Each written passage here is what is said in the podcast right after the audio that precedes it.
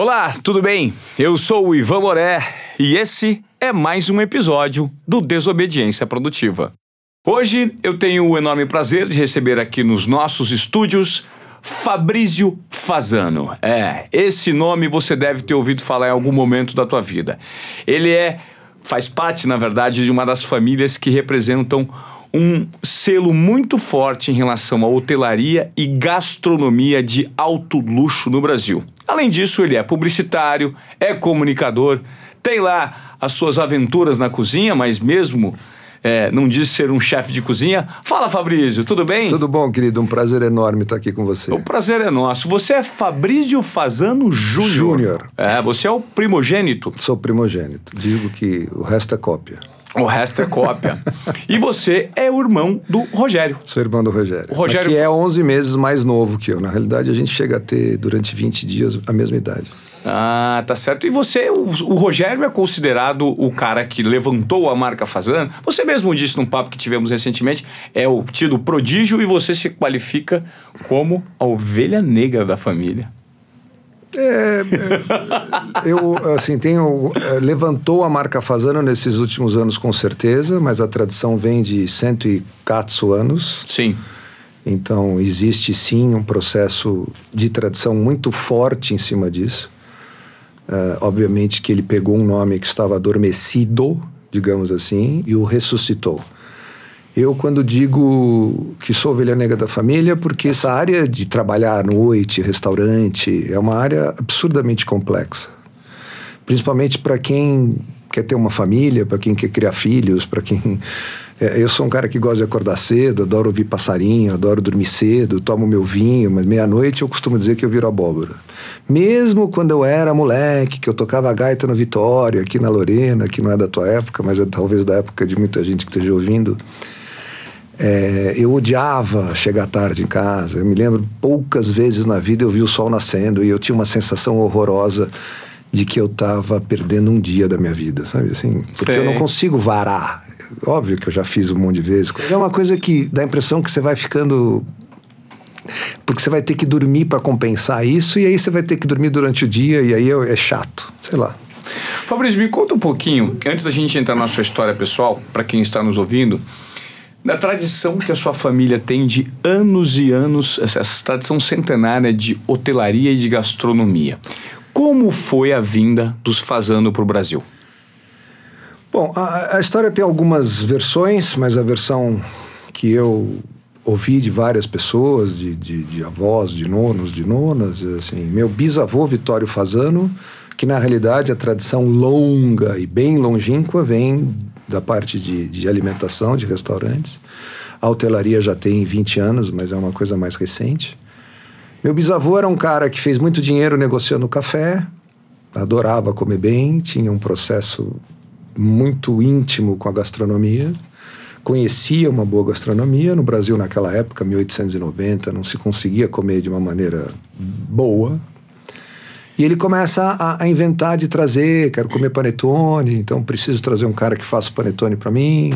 Mas aí o cara chegava aqui e falava: Bom, seu Vitório, eu preciso, da, eu preciso do grão, eu preciso do trigo, eu preciso das uvas passas, eu preciso das coisas que eu não tenho aqui. Bom, então manda vir, porque eu quero. Chegava aqui, eh, eh, naquela época não tinha avião, as coisas vinham de container. Eh, e ele fazia muito mais do que ele poderia consumir. Num primeiro momento ele dava isso de presente para as pessoas, aquilo virou, até que aquilo ele teve a ideia de transformar aquilo num business, que foi montar um espaço aonde aquilo tudo que ele adorava e que ele não conseguia trazer em porções menores, ele trazia nas porções que eram na época eh, convenientes e vendia depois do que sobrava. Mas por isso que o Fazano sempre foi ligado a uma classe A, porque nunca foi um business no sentido de estou fazendo isso para ganhar dinheiro. Que eu tenha entendido, ele sempre foi um cara com bastante dinheiro. E isto, não que ele tenha vindo da Itália rico, mas ele fez muito dinheiro aqui no Brasil. Uhum. Uh, era um era um cara de uma certa maneira que tinha um, um nível de vida muito bacana, adorava sair, adorava comer bem, adorava Comportamento carros. muito sofisticado, né? Super. Assim, uma conduta muito sofisticada, uma educação. Minha bisavó morre, sete filhos. Meu avô, no, o, o Rudiero, que tinha nascido no Brasil, é mandado para a Europa, estuda na Europa num colégio chamado Senhor de Moncalieri, que para você ter uma ideia, na época só aceitavam nobres e etc, aquela coisa toda. Cada quarto tinha um piano de cauda e uma biblioteca. Cada quarto. Cada quarto. Meu avô sai dessa escola, é, é cavaleiro, é, oficial da, da cavalaria italiana, falando seis línguas e tocando dois instrumentos clássicos. Nossa, que formação. Era um gentleman. Luta pela Itália na Guerra da Abissínia, tanto que eu tenho um diploma em casa, Rogero Fasano, Monromerito, assinado il ministro B. Mussolini. Nossa, É, Benito verdade. Mussolini. E falo isso com a maior tranquilidade do mundo, porque meu avô era absurdamente antifascista, eh, tanto que em 1937, por ele nessa escola fica muito amigo de um cara que mais tarde ia ser genro de Mussolini e que foi morto e esquartejado em praça pública, porque na realidade era antifascista. Mas em 1936, 37, esse cara, como filho, como genro de Mussolini, mandava muito no governo. Meu avô, que tinha conhecido este cara nesta escola, sabendo disso. Só repita o nome da escola. Sen- Senhor de Moncalieri. Senhor de Moncalieri. Essa Escola para nobres, que legal. É, não É. sei se, era, se tinha o, o, o para nobres, mas só estudava ali gente. Sim. E, Retomando. E ele, através da ajuda desse, de- deste ser que tinha influência no governo, lembrou que nasceu no Brasil e consegue o passaporte brasileiro. Porque, como oficial do Exército em 1937, a Segunda Guerra estourando em 39, ele jamais teria saído da Itália. Aí ele, minha nona, meu pai e meu tio, Que nasceram na Itália. que nasceram na Itália, chegam no Brasil em 37, 38, pouco antes da Segunda Guerra Mundial. Cara, que história interessante, Daí Fabrício. meu avô aqui, lembrando de tudo que meu bisavô já tinha feito, retoma de novo esse nome, com restaurantes, com tudo, vira um império na realidade, chegou a ter cinco restaurantes próprios, 1.200 empregados. Em 1964 vem a Revolução, 59 Fidel Castro tinha assumido Cuba, uma época, vamos lembrar que era uma época bem James Bond, né? aquela, aquela Guerra Fria horrorosa, ninguém sabia se o mundo ia ser comunista ou se o mundo ia ser capitalista. A gente tinha acabado de ser assumido, né? nosso governo tinha acabado de virar militar, então ninguém tinha muita ideia do que, do que ia acontecer por aqui. E o Fazano vira um lugar que era ruim de ir se você quisesse não quisesse mostrar que tinha dinheiro. O que acontece? As pessoas que tinham dinheiro param de frequentar o Fazano, porque, para piorar ainda, generais do exército, coronéis do exército passaram a frequentar o Fazano. Nossa. Então, se você entrasse ali, parasse com o teu carro, entrasse, visse ali uma mesa de. Porque na época, vamos combinar, não tinha informática Claro. nem internet. Então eu olhava para você e falava: ô papá, aquele cara ali é rico, vamos atrás dele, vamos ver o que ele tem. Então você não. Quanto mais escondido você ficasse, Mais protegido você mais estava. protegido você se sentia, principalmente no começo, logo no começo. Uhum. Meu avô mantém, durante praticamente um ano, os 1.200 empregados, sem despedir nenhum, com a expectativa de que a coisa mudasse. Na realidade, a coisa não muda durante um, um tempo maior. Aí ele vende as propriedades todas, paga todas as, as, as contas que tinha de trabalho, de tudo.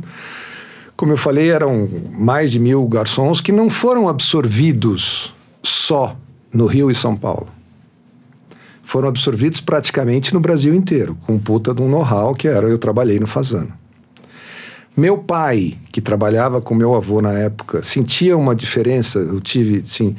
É, o uísque brasileiro era muito ruim e barato, que na época era o Drures. E o uísque importado era caro e bom. Existia naquela época já aquela coisa do incentivo de que tudo que é montado aqui, tudo que é fabricado aqui tem montado, não fabricado, né? mas tudo que vem desmontado e se monta aqui, você tem um incentivo fiscal bastante grande. Ele tem a ideia, então, de trazer o primeiro engarrafado para o Brasil. Então, ele trazia o uísque pronto e engarrafava no Brasil, que era o Old Eight, que Old Eight. alguém já deve ter ouvido falar Sim, disso. já tomei o Jade. E naquela época, eu me lembro muito dessa época ainda, quem é jovem não lembra, mas assim, você tinha três ou quatro canais de televisão. Você jamais beberia uma bebida num restaurante porque você vê um anúncio na televisão como é hoje. Você sentava num restaurante, vinha o garçom e falava: Pô, seu Fabrício, eu tenho que experimentar isso que saiu, que é coisa mais. Ou um vinho, ou uma, uma vodka, ou seja lá o que for. Mas o garçom era o meio que existia de publicidade De para propagandear aquele produto. porque aí você experimentava, no, que é o que se chamava de ponto de dose, e aí você comprava no supermercado. Lembrando, mil e não sei quantos garçons foram espalhados pelo Brasil. Todos amavam meu avô e meu pai porque sabiam do sacrifício que foi para manter todos empregados durante esse tempo todo. Meu pai, com uma maletinha, sai pelo Brasil afora, divulgando o Old Eight. E o Old Eight, em 4, 5 anos, passa a ser o uísque mais vendido do Brasil. Depois veio, na época chamava Hillby Line, que hoje é Diageo, tem que comprar o mercado de bebida no Brasil. E meu pai ainda, durante muito tempo, fica vice-presidente da empresa. Uns sete, oito anos depois, ele lança um outro uísque que patrocinou a Copa de 78 eh, em todos os canais, na época você pagava uma taxa a mais e todo canal que você virava, que na era eram quatro ou cinco, estava passando o anúncio. Que era um uísque chamado BB, Brazilian Blend, que era, já era um uísque literalmente feito no Brasil, mas que tinha condições de ser comparado já a algum, a algum tipo de uísque escocês.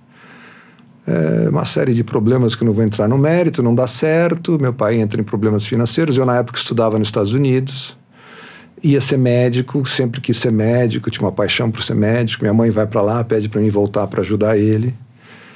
Eu volto, é, o escritório dele era no Paquembu, estou falando em 78, 70, não, estou falando em 78, 79, porque eu, eu na realidade, meu pai ia duas vezes no Dante Alighieri por ano, pra, duas vezes por ano, uma para pegar o diploma de melhor aluno da escola, que era do Rogério, e outra para tentar me rematricular, porque eu tinha sido expulso.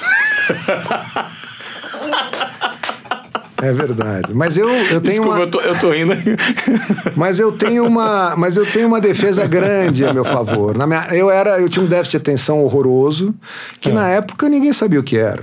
Na época, se você era um, um menino que sabia ler, sabia escrever e tinha saúde e não ia bem na escola, era vagabundo. Ponto, acabou, não tinha outra opção. E eu não conseguia prestar atenção. Eu tinha um problema de déficit de atenção que hoje é diagnosticado, que hoje tem remédio, que hoje tem um. Mas na época não era. Então eu, assim. Eu me lembro até hoje, minha mãe falava, poxa, filho, me dava aqueles estojinhos com as canetinhas, eu sentava na frente da, da carteira e a professora começava a falar, eu escrevia o nome dela no caderno, e anotava uma, duas coisas, passava uma mosquinha assim, eu ia com a mosquinha pra PQP, cara. Se distraía completamente. Quando que de repente eu começava a ouvir barulhos, a classe tinha acabado, sabe aquela coisa assim? Você Sim. fala, mas que cacete que essa mulher falou. Ainda ficava lá mais quatro, cinco aulas tentando entender as coisas, uma hora eu já não entendia mais porra nenhuma, de fato. Fechava a merda toda, ia pro, pro fundão. No fundão tinha mais pessoas com, com déficit de atenção. é?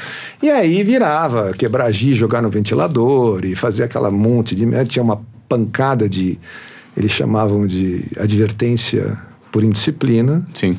Eu chegava no fim do ano, quando você tinha mais de três, a tua matrícula já não era automática. Eu tinha nove, dez, doze. Então, meu pai era muito amigo do presidente, conversava com ele e tal. Tinha aquela coisa até um ano que de fato não deu, acabou.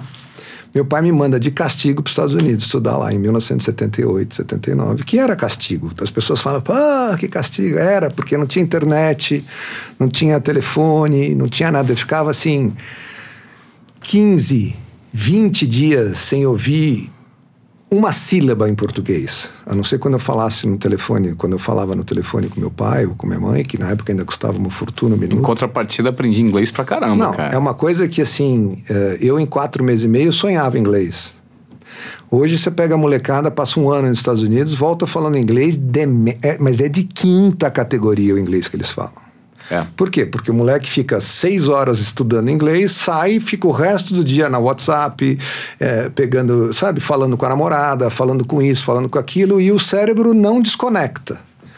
Uh, meus filhos, inclusive, até estudaram em colégio britânico. Naquela época eu tinha uma dúvida sobre isso, porque eu falava assim: pô, eu, essa coisa do aprender inglês eu posso perfeitamente depois mandar para os Estados Unidos ficar seis meses lá, que eles falam inglês.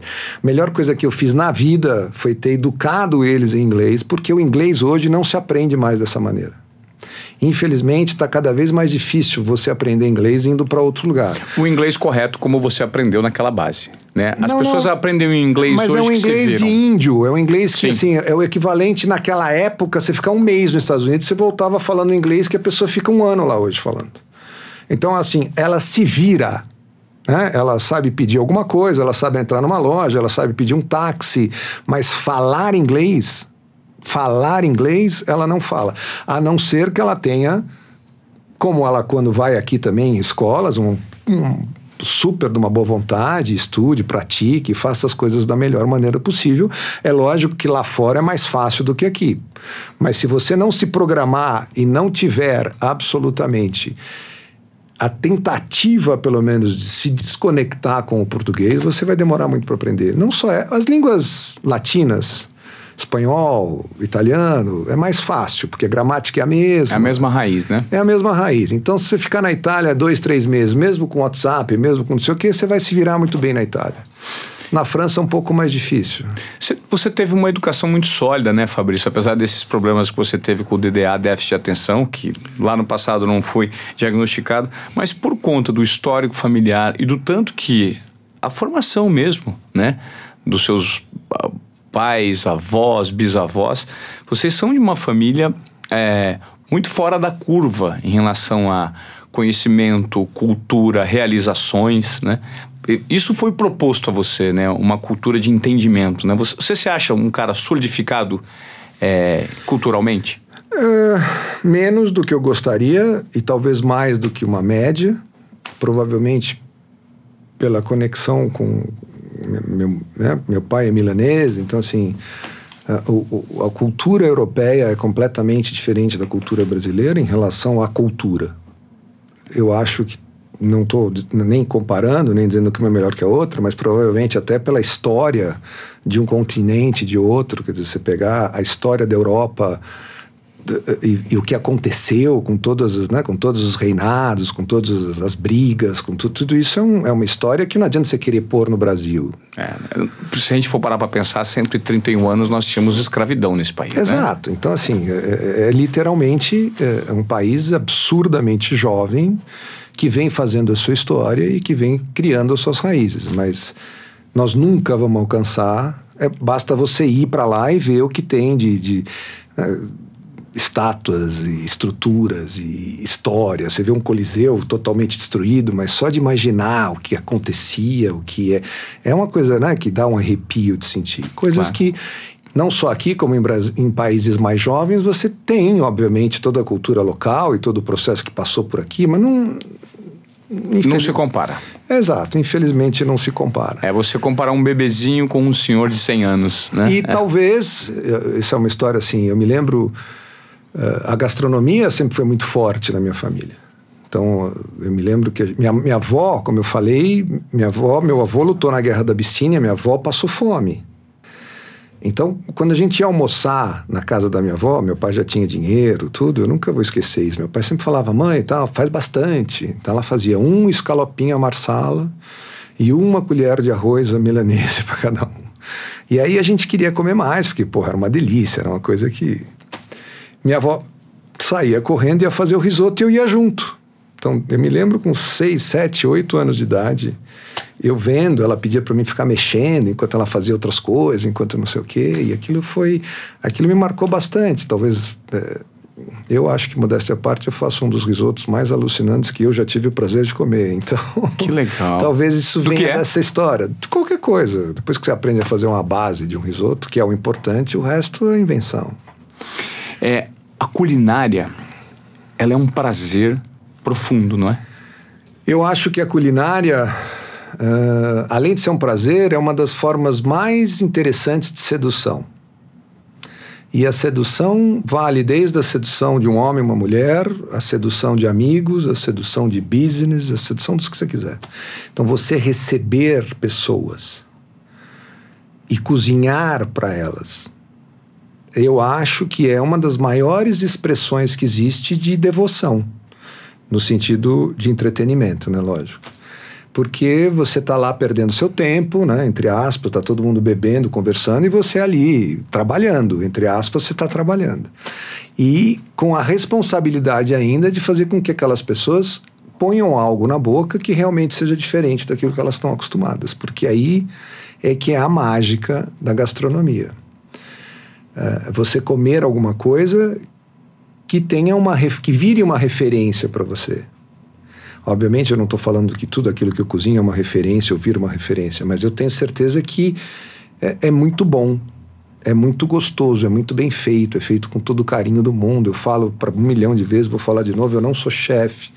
Eu cozinho para 20 pessoas com o maior prazer do mundo. Se cada um pedir um prato, eu saio correndo e nunca mais na vida eu volto para a cozinha. Porque é completamente diferente se fazer ao mesmo tempo um peixe, uma carne, uma massa, um risoto. Eu escolho um cardápio, me preparo para aquilo e faço e faço com prazer, amo fazer. Você falar para mim, porra, vamos sair para almoçar fora domingo com a família, com não sei o quê, ou você prefere ficar em casa cozinhando? Eu falo, quero ficar em casa cozinhando. Faço com o maior prazer do mundo. Posto meus, meus, meus videozinhos ali cozinhando, de, de, de sunga, de, de, camiseta, descabelada, as pessoas curtem, eu acho isso engraçado. Fabrício, eu te conheci recentemente, é, num evento assim, aleatório, a gente se aproximou de uma forma aleatória. Não vamos nem comentar no evento, né? Melhor não comentar. e a gente depois foi almoçar junto e eu sugeri a possibilidade de você vir gravar esse podcast comigo. A impressão que eu tenho é que você é de uma família, é, como o próprio histórico se prova, é, totalmente aristocrática. Você é um cara que teve uma educação diferenciada, teve acesso a situações específicas que muita gente não tem mas você se mostra uma pessoa muito simples e muito aberta à comunicação. Né? Você é um cara disruptivo? Uma pergunta. Uh... Eu me considero uma pessoa absurdamente não tímida, digamos assim. Não que eu não sou tímido, óbvio que tem determinados momentos, mas eu sempre tive uma facilidade muito grande em conversar, em botar, em fazer uma mesa. Se tem 10 pessoas numa mesa, sou eu que estou falando, sou eu que estou brincando, sou eu que estou contando piada, sou eu que estou contando as minhas histórias. É, as pessoas que me conhecem brincam que eu tenho as teorias fabrisianas, né? Então, eu viro e mexe, saco coisas a respeito de assuntos, eventualmente, que não, às vezes nem sei, Wanda, onde eu tirei essas informações, mas com certeza eu não as inventei. Uhum. E aí eu vou criando as minhas teorias e as minhas coisas, e as pessoas gostam de ouvir. É engraçado isso. Você trabalhou com a publicidade um tempo, 12, né? 10, de 10 a 11 anos, né? uma das maiores agências do país na época, que era ah. uma multinacional. O que, que, o que, que o Fabrício Fazano, com, essa, com esse cérebro específico, com essa maneira de se comportar e com essa formação tão sólida, tem daqui em diante, essa transformação que a gente está vivendo. Você é um cara que trabalhou muito tempo também em TV. Né? Uhum. Você é um comunicador nato, dá para ver pelas suas palavras. Você consegue ter um discurso muito limpo, muito direto. Né? E você faz parte da família Fazano. Você hoje está envolvido com os negócios da família? Não, de forma nenhuma. Eu não? sou sócio de uma parte do grupo, é. mas não não tenho o menor contato com eles. Tá, você não tem você, você não tem interesse pela hotelaria, pela gastronomia que é proposta lá pela, pela não, pelo grupo? Eu, eu hoje sou muito mais envolvido com gastronomia do que no passado, mas não sei, acho que o grupo já ficou muito grande, já perdeu. Quando era lá atrás era meu irmão que era o, né, o Rogério também não é chefe, mas sempre fez aquilo com uma paixão incrível, coisa que na época eu também não tinha. E talvez continuasse não tendo hoje no que diz respeito a você ser dono de um restaurante, que significa não ter sábado, não ter domingo, não ter dia dos pais, não ter dia das mães, não ter Natal, não ter Réveillon. Seu irmão trabalha muito? Hoje, muito, mas já trabalhou má, muito mais do que hoje, no sentido de horários, de tudo, mas hoje até por, por saúde, por uma série de coisas, tem que tomar um, umas precauções diferentes, mas...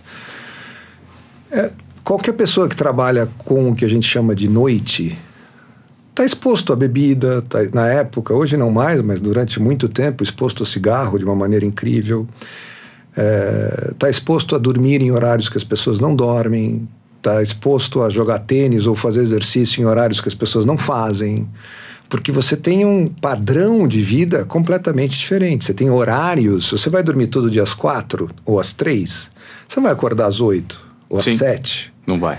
Então, quando você acorda às 11, se a pessoa não sabe que você está trabalhando todo dia até às 3, ela fala, pô, puta vagabundo, não está fazendo nada. Exatamente, exatamente isso. Então, assim, é diferente. É, e, por outro lado, nem sempre uma pessoa que trabalha nesse ramo tem uma família que faz a mesma coisa. Então, às vezes, tem uma mulher que tem que chegar num emprego às 8 e você chega todo dia em casa às 4 da manhã. Que horas que você vai encontrar com ela? Faz sentido. Aí você tem teus filhos que vão para a escola às sete da manhã, como todo filho vai, e eventualmente, sabe? Se você já chegou, se você chega todo dia às três e meia, quatro, quantas vezes por semana você consegue acordar para dar um beijo neles? Porque quando eles voltam da escola, você já está trabalhando. E quando você chegar em casa, eles já vão estar tá dormindo. Sim. Você, por frequentar ambientes muito exclusivos, por conta de todo o histórico que você carrega, você deve ter presenciado situações muito inusitadas com figuras públicas muito interessantes na sua vida. Né? Eu fico imaginando acessos que você teve a tipos de pessoas específicos. Você lembra de alguma história que te vem à cabeça com uma figura específica, um político, uh, um artista? Porque, por exemplo, hoje é, você faz parte do grupo ainda, e você me chamou para comer no Gero. Eu sentei no Gero, eu não sei se você notou, estava do nosso lado ali o Delfim Neto. Uhum. Que está sempre lá. Que está sempre lá. Então, assim, você deve participar de um grupo, ou assim, frequentar ambientes, as pessoas frequentam o ambiente da tua família. Né? Você deve ter muito histórico relacionado a figuras que mudaram a trajetória das artes, da política. Talvez por por isso fazer parte do meu dia a dia, eu não. Muitas vezes foi como você falou, você notou a presença dele. Eu, talvez por vê-lo três vezes por semana, para mim não é alguma coisa diferente. Sim. Eu acho que essa coisa também de você ser um, entre aspas, um popstar, seja lá onde for, depende muito do ser humano, depende muito. Já cansei de ver, não vou entrar em nomes, mas já cansei de ver pessoas é, é, que fazem questão de ser isso, né? fazem questão de mostrar que são isso, que são aquilo, e pessoas que poderiam fazer toda a questão do mundo para mostrar isso, e são pessoas absolutamente normais. Óbvio que dependendo do grau de popularidade da pessoa, ela não consegue ter essa normalidade absoluta, porque quando você está numa piscina de um hotel, você consegue conversar com ela como nós estamos conversando, mas se você descer e for para uma praia, por exemplo, ela já não vai conseguir fazer. Uma das experiências que eu lembro, que eu também não vou falar nome, é muito desagradável com pessoas que vieram do nada, que não têm absolutamente a menor razão para fazer isso e que tratam pessoas hoje que não têm dinheiro como se fossem pessoas inferiores. E o que me incomoda, Ivan, é que vieram dessas dessas áreas. Elas sabem. Vieram de baixo, né? Elas sabem o que é não ter. Eu conheço muitas pessoas que tratam pessoas que não são do mesmo padrão social como se fossem pessoas inferiores, vai, para não dizer outra coisa. Sim. Algumas dessas pessoas sempre tiveram muito. E me, eu não estou dizendo que isso é uma desculpa, mas é até com, entre aspas, se existe a chance de se compreender.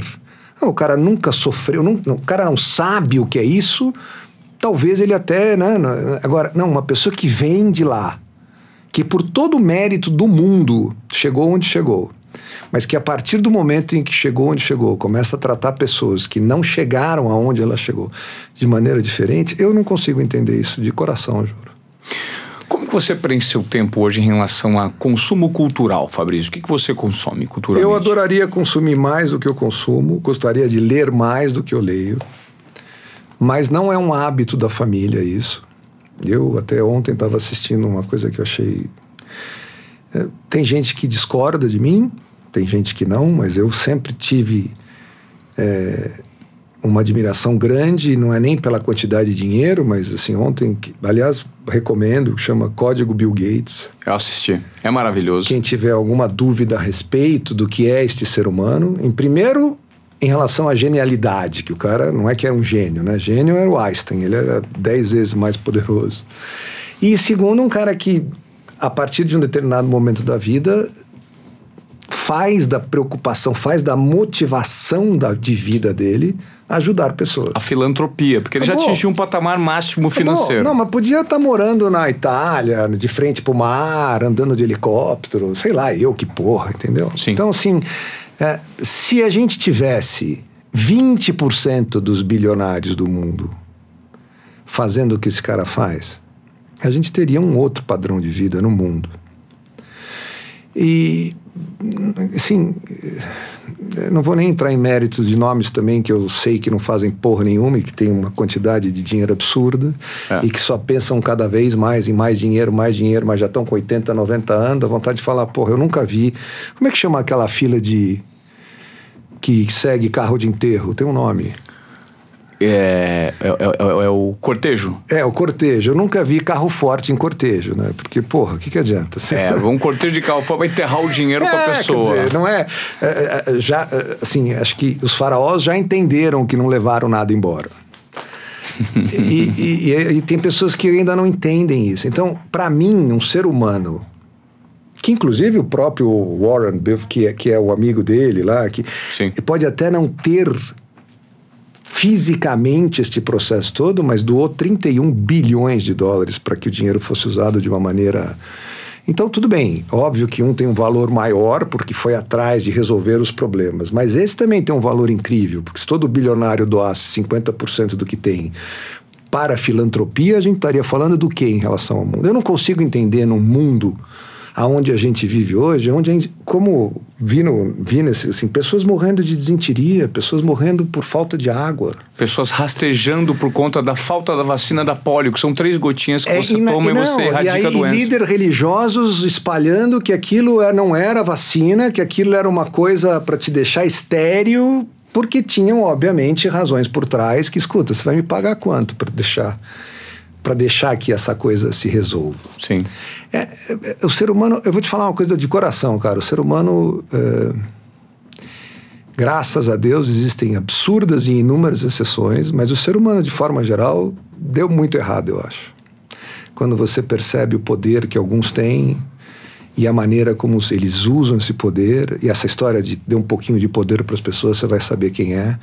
É uma das coisas mais verdadeiras do mundo, né? O que as pessoas mudam quando ela passa a ter poder não só financeiro como poder, poder, poder, que é uma coisa também que são duas coisas totalmente distintas, né? Você fala assim, poxa, mas por que que, por que que a pessoa já tem todo o dinheiro do mundo e ela quer fazer isso? Quer- Porque ela quer poder, que é completamente diferente de ter dinheiro. São duas coisas distintas, o poder Sim. financeiro e o poder da palavra, o poder do ato, o poder de uma caneta. É o que entorpece uma pessoa, às vezes, né? É, é, é uma coisa muito complicada de se entender o que acontece qual é a, a força. É, é, assim, eu vejo essas coisas né, no Brasil de gente com 51 milhões de reais guardado em mochilas. Cara, meu, Como é que pode, né? Como é que pode? Quer dizer, que toda vez vai jantar ou vai pagar um carro, tem que subir no apartamento, pegar a mochila, pegar ali 60, 70, tem 200 mil reais, pôr no bolso, fazer, fazer o papelão de pagar o cara em dinheiro, porque hoje em dia você paga um valor desse dinheiro, tá todo mundo sabendo que o dinheiro é roubado, que o dinheiro é, é né? Mas não, você finge que não, que vendeu um relógio, que vendeu não sei o quê. E, e, assim, aí você vê essas pessoas levando bilhões, porque não se fala mais em milhões, já percebeu? Agora é bi. É. E aí você pergunta, mas o que, que adianta você ter mais do que. Vamos, vamos chutar. Eu, se amanhã pudesse ter esse poder, eu ia falar: qualquer pessoa que tem mais de 50 milhões vai ter que dividir. Ponto, acabou.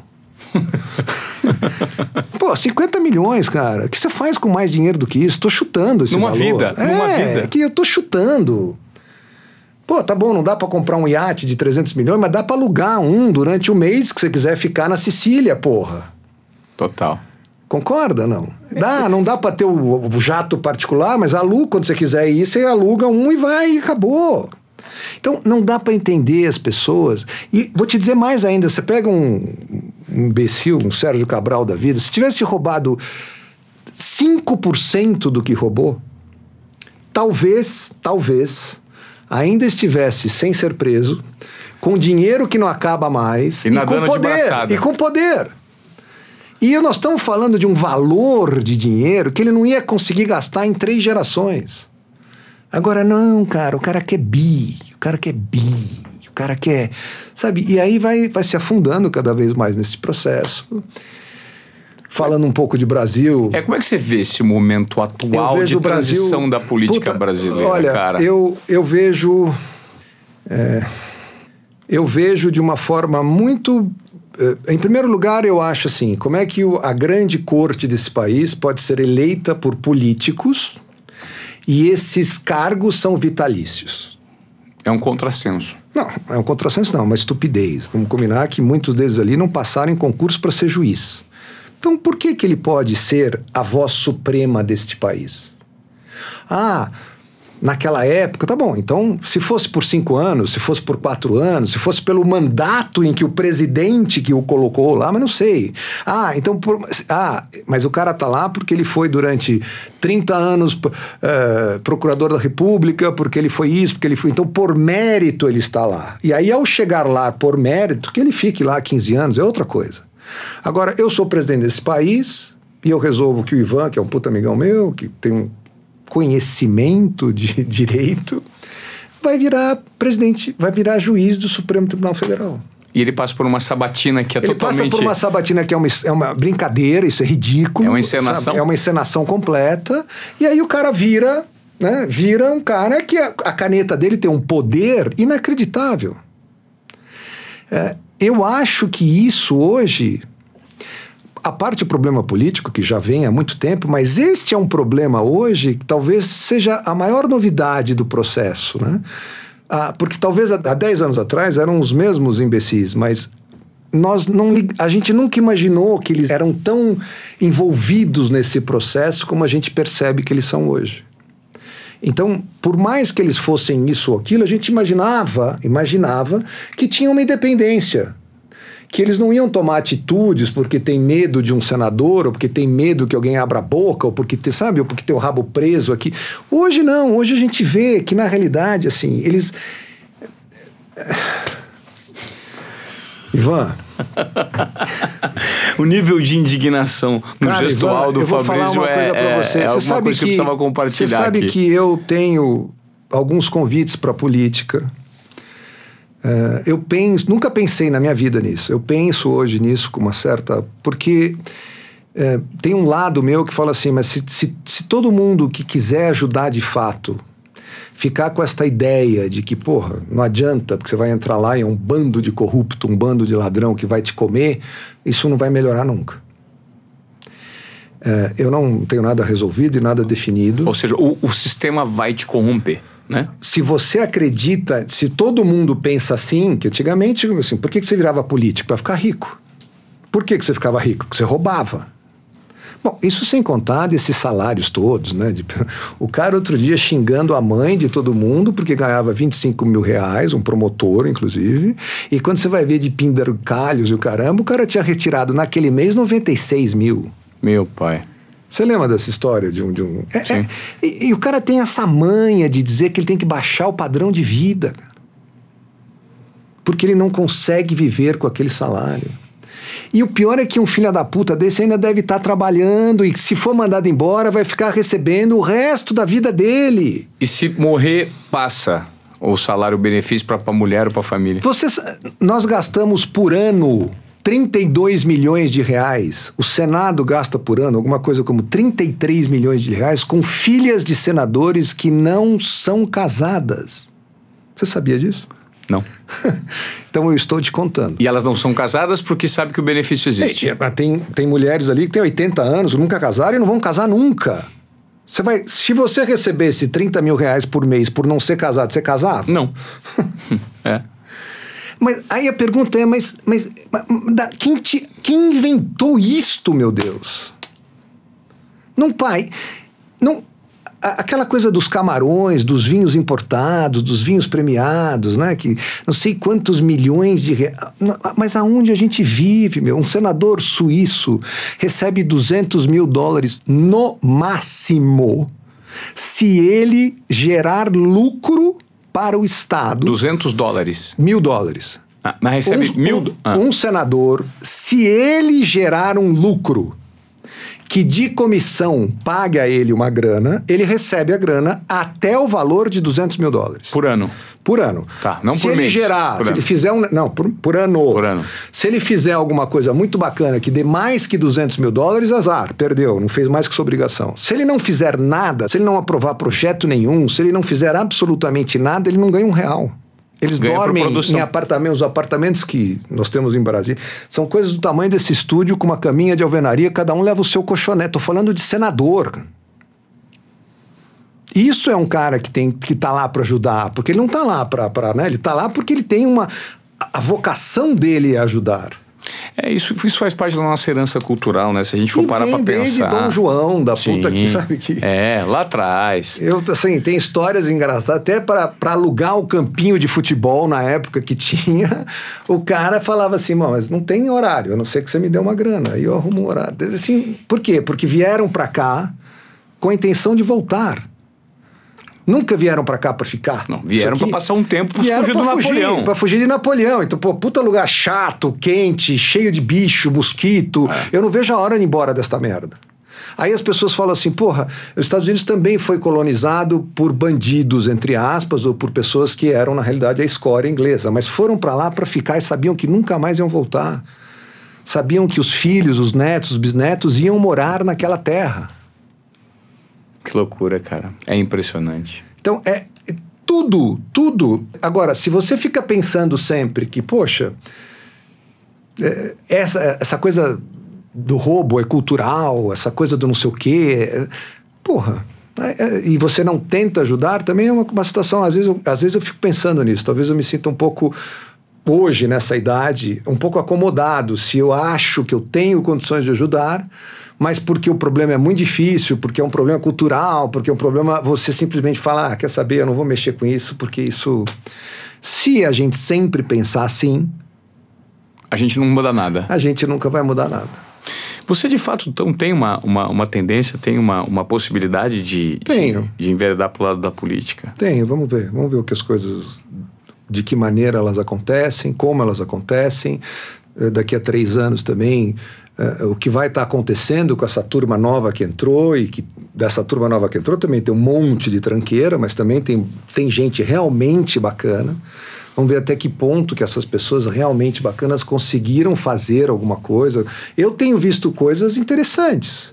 Só que aí, sabe assim, vai, perde no Congresso, perde, porque não vale. a- Esses caras também não querem perder a mamata. Não.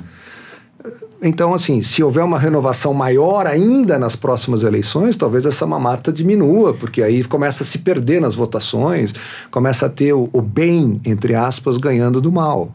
É, eu acho que a grande dificuldade da renovação, quando a gente fala de Brasil e para para pensar que 80% da nossa população é, de fato, pobre, não pobre, paupérrima, muito pobre, e que não existe um investimento em educação, como é que você vai formar uma massa crítica que vai se opor ao que tem aí?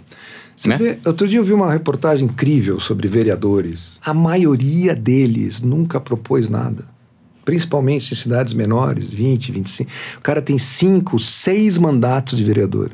Mas o, que tipo de lei? Não, veja, veja bem. Se aparecer, a gente. Né? Então, assim, são pessoas que são carismáticas onde vivem, e que a, a população não sabe, mas na realidade é só porque sou amigo do vereador, se eu precisar de um quebra-galho ali aqui, então vou reeleger ele, mas assim, o cara leva dinheiro dele, o cara recebe dinheiro dele.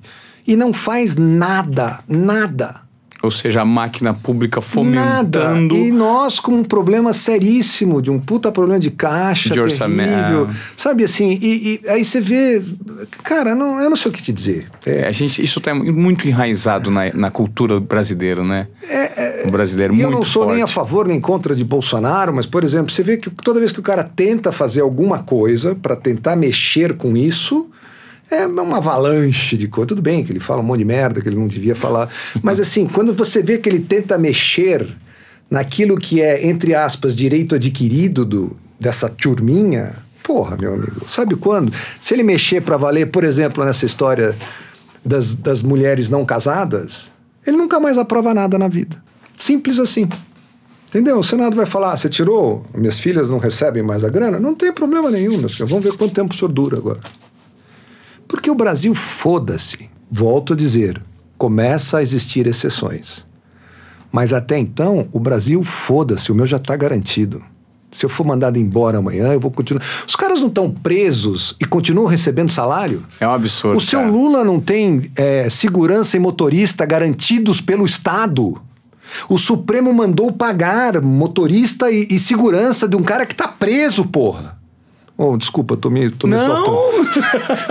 Mas esse aqui é um espaço super democrático. Não, não, cara, A partir do momento que você veio conversar comigo, você pode revelar Mas é todas as suas incrível, opiniões. mas é Tá incrível isso, cara. Como é que você pode? Tá bom. Quando ele sair da cadeia, voltamos a pagar, porque é, né, ex-presidentes têm essa mamata toda. Mas agora, se É ele um está co- preso. Acaba sendo um contrassenso porque não tá usando. Porra, tá, pra que- quem tá usando essa merda? Mas é, o, dinheiro, é- o dinheiro não é deles, cara. O dinheiro é nosso.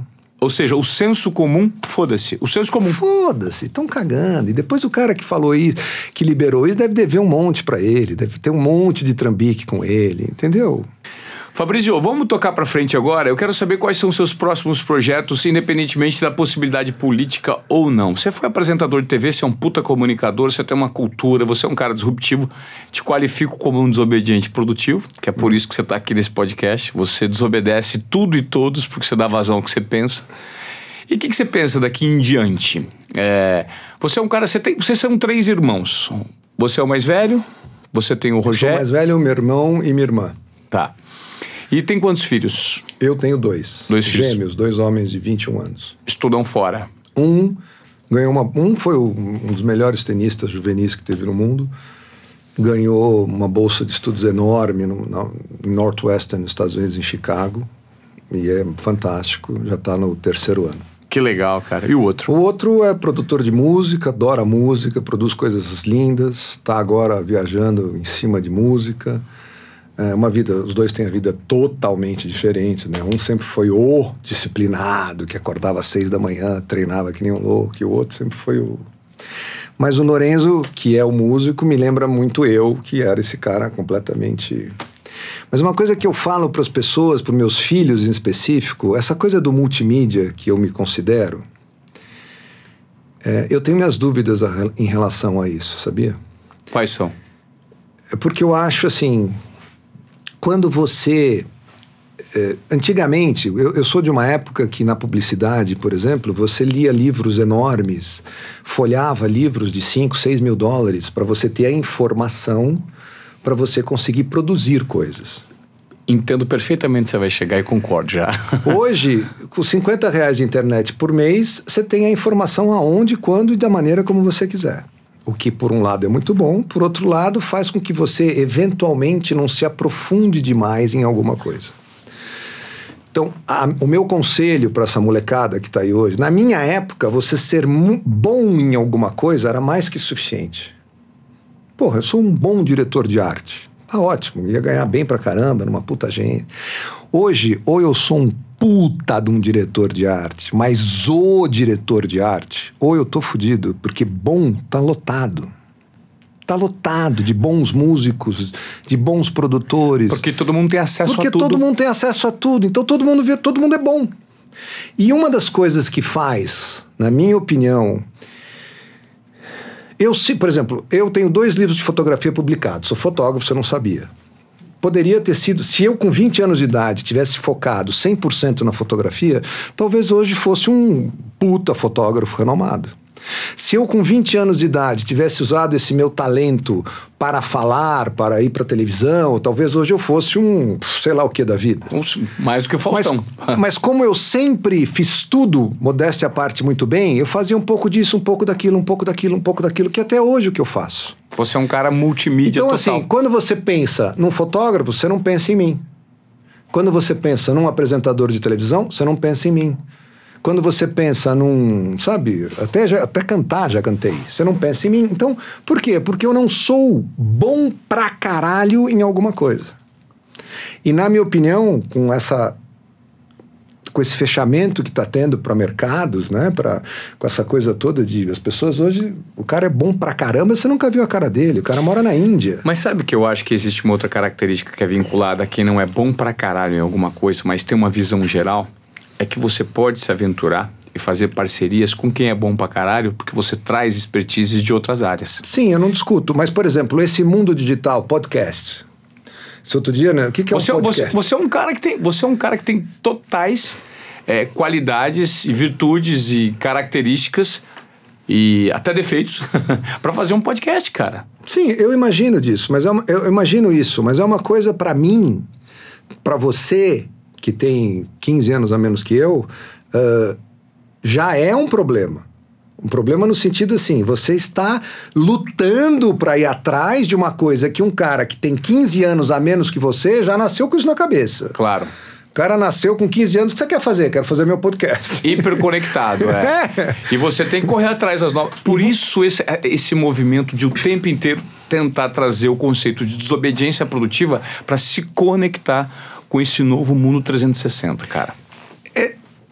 Concordo plenamente, é uma coisa que eu, através de, até por exemplo, você e uma série de pessoas que eu conheço, eu tento cada vez mais entender, mas eu, antiga, eu hoje estou muito mais tranquilo, isso é uma coisa que você falou agora que foi importante, assim, é, eu há um tempo atrás, eu tinha a impressão de que eu tinha que entender muito deste assunto, e era uma coisa que me incomodava, porque como eu não nasci com isso, eu nunca vou entender muito desse assunto.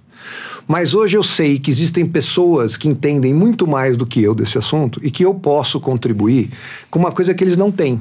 Perfeito.